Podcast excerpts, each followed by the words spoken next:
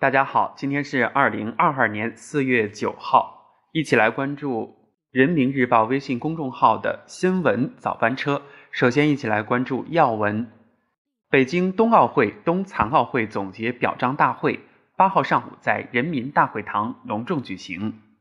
中共中央总书记、国家主席、中央军委主席习近平出席大会并发表重要讲话。国家主席习近平八号下午同菲律宾总统杜特尔特通电话。日前，国务院办公厅印发《促进残疾人就业三年行动方案（二零二二至二零二四年）》，最高法发文明确，加大力度打击侵害老年人人身和财产权益违法犯罪。中央网信办八号起牵头开展“清朗二零二二年算法综合治理”专项行动。七号新增新冠肺炎确诊病例一千五百七十六例，其中境外输入病例三十六例，本土病例一千五百四十例。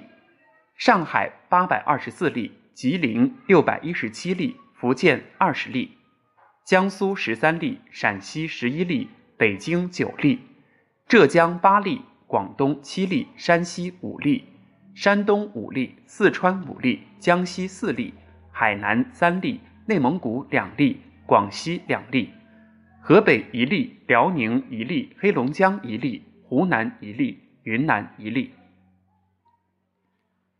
截至七号，三十一个省区市和新疆生产建设兵团累计报告接种新冠病毒疫苗。三十二点八九亿剂次。国家医保局印发管理办法，明确将全流程监控医保基金使用情形。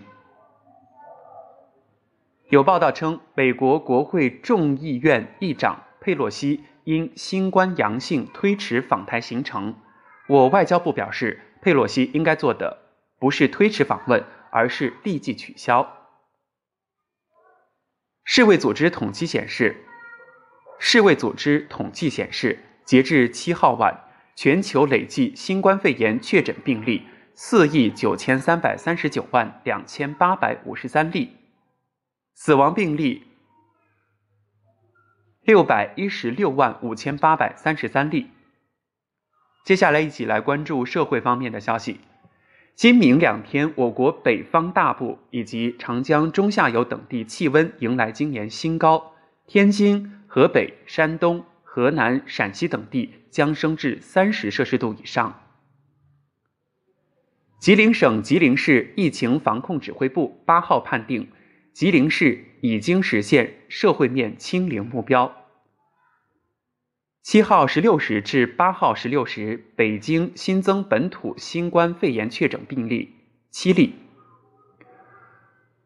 国家会展中心上海方舱医院计划九号起分批交付，预计可提供五万张床位。辽宁丹东、抚顺等地中小学校十二号起将分批有序恢复线下教学。因疫情防控不力，上海浦东新区三名干部被免职。原中国印钞造币总公司党委委员、董事陈耀明严重违纪违法被双开。杭州杀妻案二审八号宣判，驳回被告许国立上诉，维持死刑原判。国家计算机病毒应急处理中心监测发现，好医生等十六款 App 涉嫌。超范围采集个人隐私信息，提醒广大用户谨慎下载使用。河北邯郸发生一起车祸，现场随时有起火危险，路过的王洪山立刻上前和其他群众一起救出被困司机。接下来一起来关注政策。北京发布通知，今天起核酸检测项目价格降至二十四点九元。广东印发细则。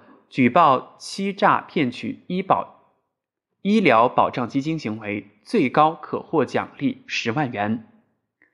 湖南省税务局出台二十三条措施，稳外贸促增长，明确将先进制造业企业、大型外贸骨干企业纳入即报即办范围。来关注今日天气，新疆阿勒泰地区。黑龙江北部等地部分地区有小到中雪或雨夹雪，局地有大雪。新疆沿天山地区、东北地区东部、西藏东部、西南地区大部等地部分地区有小到中雨，其中西藏东南部、云南西北部局地有大雨。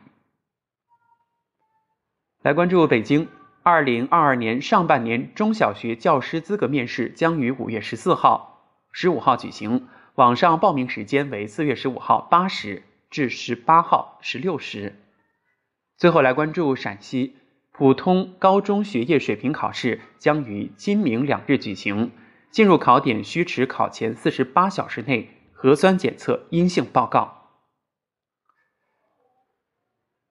每个人都会经历顺境和逆境，不要为暂时的荣耀而沾沾自喜，也不要因为一时的挫折而悲观失望。